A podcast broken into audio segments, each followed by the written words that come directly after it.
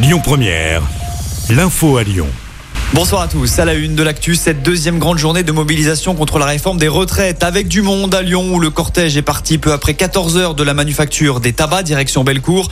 Comme lors du précédent rassemblement, le 19 janvier, le cortège a été emmené par les Gilets jaunes et l'ultra-gauche. On saura d'ici ce soir si, comme dans d'autres villes françaises, Lyon a mobilisé plus massivement qu'il y a 10 jours. Lors du premier mouvement, ils étaient entre 23 et 38 000 à avoir battu le pavé. Conséquence, évidemment, plusieurs perturbations sont à noter ce mardi. Elles touchent les transports Trafic très perturbé à la SNCF. Un TGV sur 3 en circulation, 1 sur 2 sur l'axe sud-est. Comptez également 2 TER sur 10 en moyenne dans la région.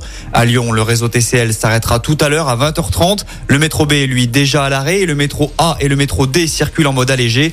Même chose pour les tramways et certains bus. La grogne est également palpable dans les écoles. 50% de grévistes chez les profs selon les syndicats, moitié moins selon le ministère. Certains établissements scolaires ont été bloqués ce matin et puis les raffineries sont aussi impactées. CGT annonce 80% de grévistes sur le site de Fézin. Vous retrouvez tout le détail des perturbations sur notre application.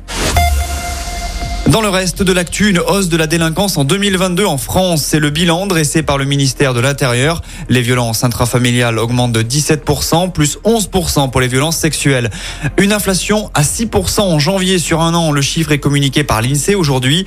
Une hausse par rapport à décembre qui est due notamment à l'augmentation des prix de l'énergie et de l'alimentation de plus de 16 et 13% sur un an. Passe au sport. En foot, Noël Legret épinglé par un rapport d'audit. Le président de la Fédération française est jugé illégitime pour gérer le football français. En cause, ses dérapages, notamment envers les femmes. La directrice générale de la FFF, Florence Ardouin, est aussi pointée du doigt par cette enquête ministérielle.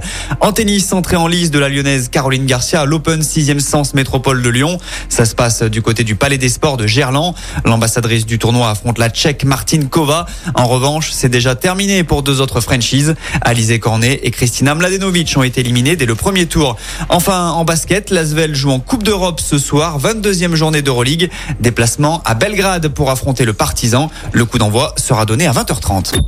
Écoutez votre radio Lyon Première en direct sur l'application Lyon Première, lyonpremière.fr et bien sûr à Lyon sur 90.2 FM et en DAB+. Lyon Première